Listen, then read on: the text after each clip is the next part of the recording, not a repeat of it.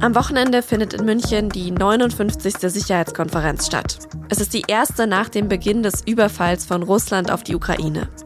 Mein Kollege Paul Anton Krüger ist als Reporter vor Ort. Mit ihm habe ich über die Bedeutung der Sicherheitskonferenz in diesen Zeiten gesprochen. Sie hören auf den Punkt den Nachrichtenpodcast der Süddeutschen Zeitung. Ich bin Antonia Franz und freue mich, dass Sie dabei sind.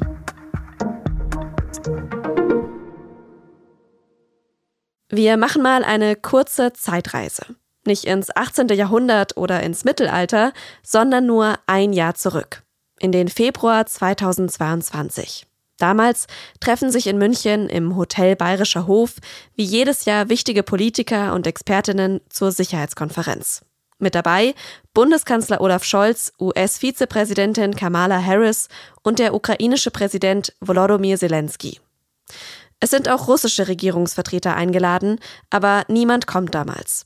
Es ist die erste Sicherheitskonferenz ohne ihre Beteiligung seit Jahrzehnten. Auch Mitte Februar 2022 ist der Konflikt zwischen Russland und der Ukraine schon das Hauptthema der Konferenz. Darum geht es auch in der Rede von Olaf Scholz, die er dort am 19. Februar 2022 hält. Wir Europäer und die transatlantische Gemeinschaft haben Russland davor gewarnt. Eine militärische Aggression gegen die Ukraine wäre ein schwerer Fehler. Und wir wollen, dass es nicht dazu kommt. Nur fünf Tage nach dieser Rede kommt es dann aber genau dazu. Russland greift die Ukraine an und tut es immer noch. Es ist ein Krieg, in dem schon Zehntausende Menschen gestorben sind. An diesem Wochenende treffen sich in München jetzt wieder Olaf Scholz und Kamala Harris. Auch Emmanuel Macron wird dabei sein. Zelensky soll zugeschaltet werden und auch Vertreter aus China und dem globalen Süden werden auf der Sicherheitskonferenz erwartet. Die russische Regierung wurde in diesem Jahr aber gar nicht mehr eingeladen. Sie soll die Veranstaltung nicht für ihre Propaganda nutzen können. Der Angriff von Russland auf die Ukraine hat eben Grundfeste der internationalen Politik erschüttert. Und irgendwie auch die der Sicherheitskonferenz. Was die SIKO in diesen Zeiten leisten kann, darüber habe ich mit Paul Anton Krüger gesprochen. Er berichtet für die SZ über Außen- und Sicherheitspolitik und ist dieses Wochenende vor Ort auf der Konferenz. Und da habe ich ihn auch erreicht. Paul, die Sicherheitskonferenz hat sich ja immer auch als Forum so zwischen Mächten verstanden, die nicht so gut auskommen. Die russische Regierung war eigentlich immer vertreten. Jetzt ist sie dieses Jahr zum zweiten Mal nicht dabei. Die wurden nicht eingeladen. Wie bewertest du das denn? Ja, ich glaube, das ist unvermeidlich gewesen, dass man Russland dieses Mal nicht einlädt, weil es gibt halt äh, keinen Dialog im Moment mit Moskau und ich glaube, man wollte jetzt hier auch kein Forum bieten äh, für russische Propaganda. Also es war ja in den Jahren vor dem Krieg auch schon so, dass eigentlich Lavrov hier jedes Jahr mehr oder weniger die gleiche Rede gehalten hat und man auch oft schon aneinander vorbeigeredet hat und ja, es hat sich ja durch den Krieg dann auch gezeigt, dass die russische Seite an Argumenten nicht interessiert ist, sondern äh, eben darauf setzt, mit Gewalt äh, die Verhältnisse hier in Europa zu verändern. Würdest du denn trotzdem sagen, dass sich so die Rolle oder die Aufgabe der SIKO jetzt so nach Beginn des Krieges irgendwie verändert hat? Ja, also das wird natürlich dieses Mal in stärkerem Maße als bisher eine Selbstvergewisserung des Westens sein. Es ist jetzt nicht so, dass keine anderen Staaten hier sind. Der chinesische Außenminister ist zum Beispiel hier. Vertreter aus dem globalen Süden sind hier, aber ähm, es wird schon stark natürlich das Thema Ukraine. Wie unterstützen wir die Ukraine weiter? Wie wahren wir die Geschlossenheit des Westens? Diese Fragen werden die Teilnehmer hier, glaube ich, schon stärker beschäftigen als in den vergangenen Jahren. Aber man hat natürlich auch gesehen, dass dieser Krieg viele Dimensionen hat, die über Europa hinausgehen. Ja? Also was Nahrungsmittelpreise angeht, was Energieknappheit angeht und solche Dinge.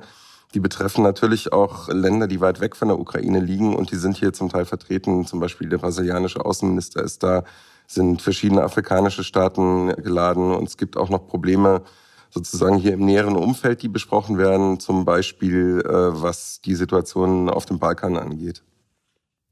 Jetzt hast du gerade schon den globalen Süden angesprochen. Was kann denn da so ein Ziel sein im Gespräch mit solchen Ländern? Es wird natürlich einmal dafür geworben, äh, bei den Vereinten Nationen in der Generalversammlung die Resolution zu unterstützen, die dort eingebracht wird, wo es darum geht, vorzuzeichnen, wie eine Friedenslösung für die Ukraine äh, aussehen könnte. Da ist natürlich das Ziel, möglichst nah an die 141 Staaten wiederzukommen, die äh, direkt nach dem Kriegsbeginn den russischen Angriffskrieg dort verurteilt haben. Und es geht darum, klarzumachen, dass wir als westliche Staaten schon auch die Probleme sehen, die eben andere aufgrund dieses Krieges haben und uns aber auch um die Problemlagen zum Beispiel dort im Indopazifik äh, durchaus kümmern, weil man natürlich merkt, dass es keine Einbahnstraße ist. Ja, wir können nicht Solidarität einfordern von Ländern, die eben weit weg sind äh, von diesem Ukraine-Konflikt, ohne dass wir bereit sind, auch auf deren Probleme einzugehen. Und das ist, glaube ich, ein Gespräch, das hier relativ stark stattfinden wird. Diese Resolution ist ja jetzt eben auch so ein Versuch so einer Wiederaufnahme von diplomatischen Beziehungen, von einem Verhandlungsfrieden, der vielleicht irgendwann erreicht werden kann. Wo, wo stehen wir denn da gerade? Vielleicht kannst du da nochmal so eine kurze Bestandsaufnahme machen. Es gibt im Moment tatsächlich keine wirklichen Verhandlungen zwischen den Konfliktparteien und auch nicht vermittelt über Dritte.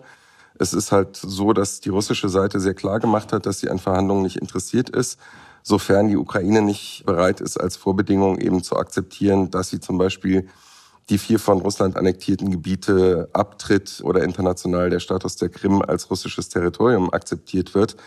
Die russische Seite sagt halt, wir werden unsere Ziele, unsere Kriegsziele so oder so erreichen, entweder auf dem militärischen Weg. Da läuft ja eine massive Frühjahrsoffensive. Das spricht nicht dafür, dass in irgendeiner Form da eine Verhandlungsbereitschaft ist. Und auf der ukrainischen Seite ist es halt so, dass Präsident Zelensky gesagt hat, äh, der bedingungslose Rückzug der russischen Truppen ist die Voraussetzung, dass man überhaupt miteinander reden kann. Also es gibt im Moment keine Formate, auf denen vielversprechend in irgendeiner Form auf eine diplomatische Lösung hingearbeitet wird. Die andere Seite ist jetzt eben die militärische Seite. Waffenlieferungen waren in den letzten Wochen das Thema Nummer eins an, an vielen Tagen hier auch, auch bei uns in der SZ.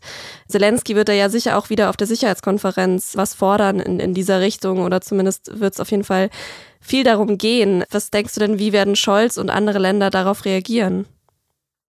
Also es hat ja auch in den vergangenen Tagen verschiedene Formate gegeben. Rammstein-Format in, in Brüssel am NATO-Hauptquartier. Ich glaube, es geht jetzt vor allem erstmal darum zu gucken, dass die Dinge, die zugesagt worden sind, sehr schnell geliefert werden. Da geht es vor allem eben um Schützen und um Kampfpanzer, die die Ukraine auch braucht, um äh, gegen diese Frühjahrsoffensive Russlands bestehen zu können.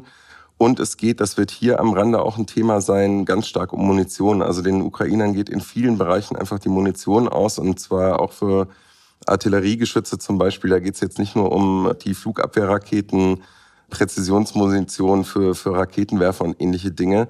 Und das sind schon militärisch genau die Gerätschaften, die dazu beigetragen haben, dass Russland im Herbst verschiedene Gebiete hat räumen müssen, weil eben die ukrainische Armee in der Lage war, hinter den Linien, den Nachschublinien und, und Logistik-Hubs und ähnliche Dinge zu attackieren. Und ähm, deswegen ist es natürlich für die ukrainische Seite sehr wichtig, dass da jetzt der Nachschub kommt.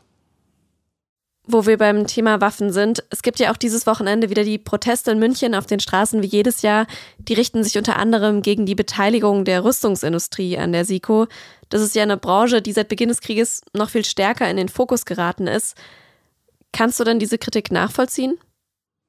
Es hat ja in jeder Hinsicht eine Zeitenwende gegeben und ich glaube, ähm, die hat auch dazu geführt, dass man die Rüstungsindustrie jetzt vielleicht in anderem Licht sieht. Ähm, man kann das grundlegend ablehnen, das tun viele dieser Demonstrantinnen und Demonstranten.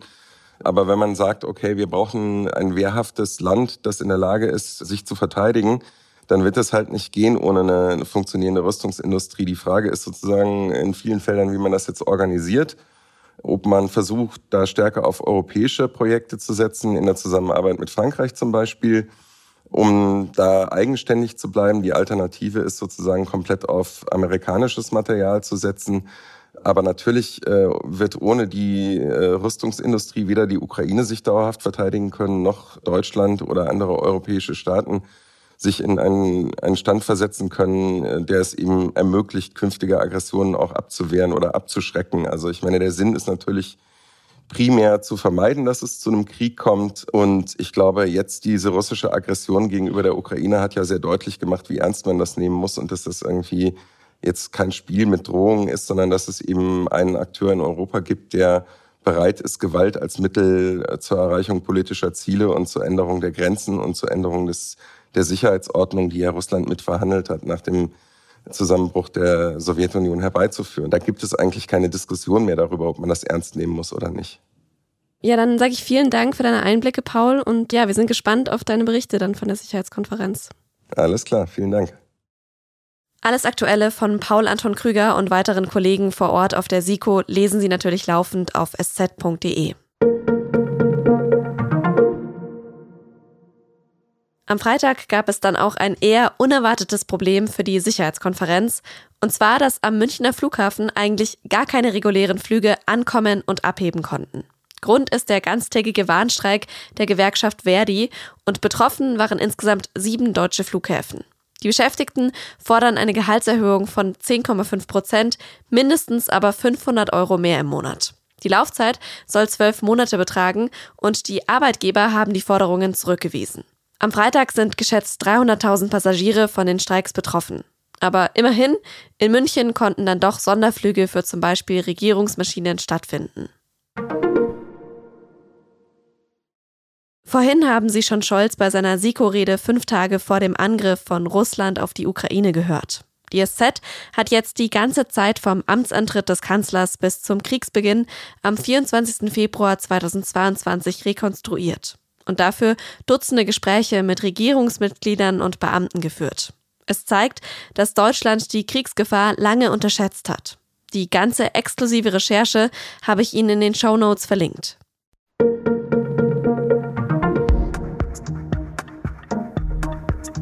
Raus aus der Illegalität, rein in die Mitte der Gesellschaft. Das war über viele Jahre das Ziel von privaten Sportwettanbietern in Deutschland wie Tipico oder BWin. Und 2021 haben sie es dann auch wirklich geschafft. Dabei waren sie auch davor schon praktisch in jedem Bundesliga-Stadion mit Werbung präsent und haben Milliardenumsätze gemacht.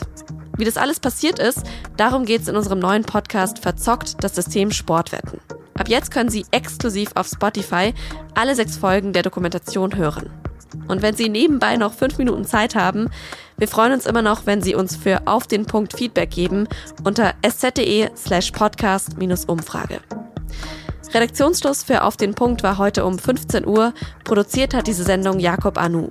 Vielen Dank fürs Zuhören und ein schönes Wochenende.